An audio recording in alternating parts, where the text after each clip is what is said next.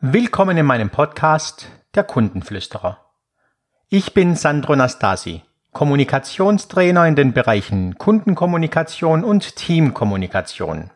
Und hier der fünfte Teil der Serie, wie Sie E-Mails besser organisieren, wie Sie mit E-Mails besser umgehen.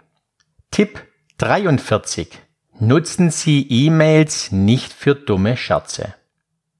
Stellen Sie sich vor, Sie bekommen eine forsche Antwort eines Kunden. Sie möchten die E-Mail an Ihren Kollegen mit dem Vermerk so ein Depp weiterleiten. In einem Moment von Unachtsamkeit klicken Sie statt auf Weiter auf Antworten. Glauben Sie mir, in diesem Moment rutscht Ihnen das Herz in die Hose. Diese Geschichte ist nicht an den Haaren herbeigezogen, ich habe sie persönlich erlebt. Sie können sich nicht vorstellen, wie unangenehm diese Situation ist.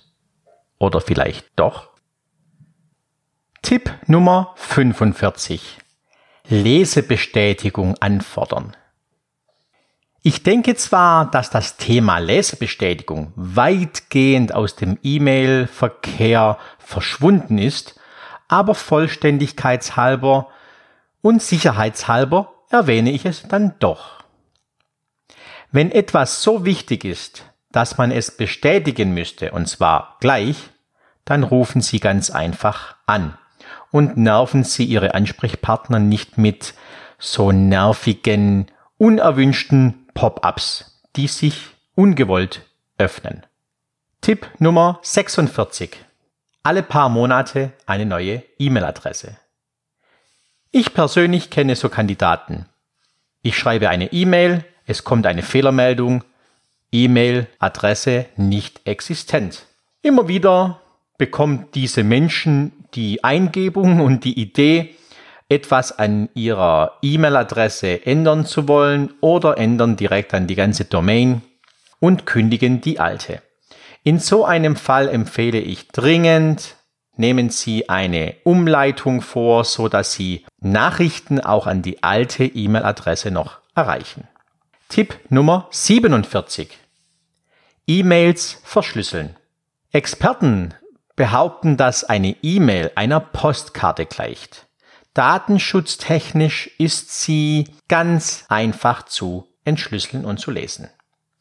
Für Kriminelle ist es vergleichsweise einfach, auf unverschlüsselte E-Mails zuzugreifen.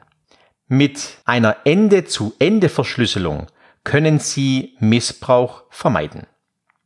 Jedoch ist es ein wenig komplizierter und Ihr Ansprechpartner muss die entsprechende Software auch installieren. Tipp Nummer 48. Vermeiden Sie elektronische Pläuschchen. Mit Pläuschchen meine ich diese kurze 1, 2, 3, 5 Wörter, die man sich immer hin und her schickt. Mit Kollegen oder Freunden. Das hält sie unnötigerweise auf. Hierfür nehmen Sie lieber einen Messenger oder WhatsApp. Geschäftliche E-Mails müssen ja gesetzlich archiviert werden. Sie werden sie ganz schwer auseinanderhalten können, wenn Sie zwischendrin immer wieder E-Mail-Fluten an privater Post haben.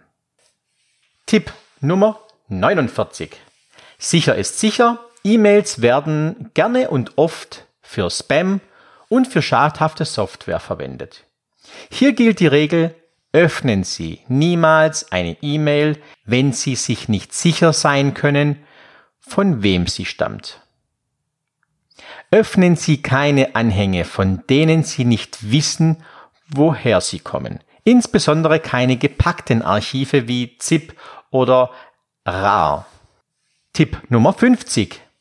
Klicken Sie auch auf keine Links, von denen Sie nicht wissen, was sich dahinter verbirgt.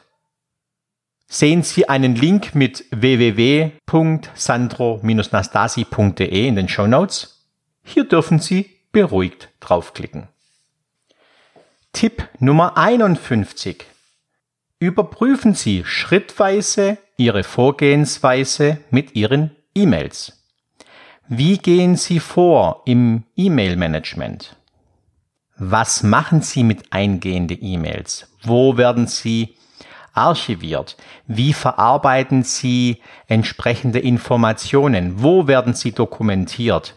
Und wie werden diese wieder gelöscht? Überprüfen Sie diese Vorgänge einmal.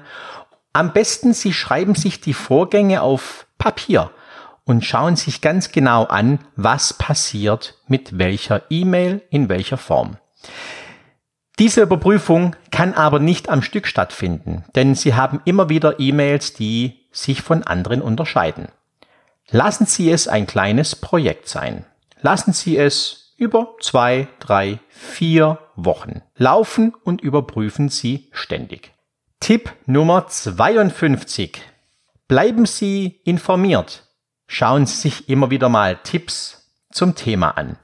Kommen Sie auf meine Internetseite www.sandro-nastasi.de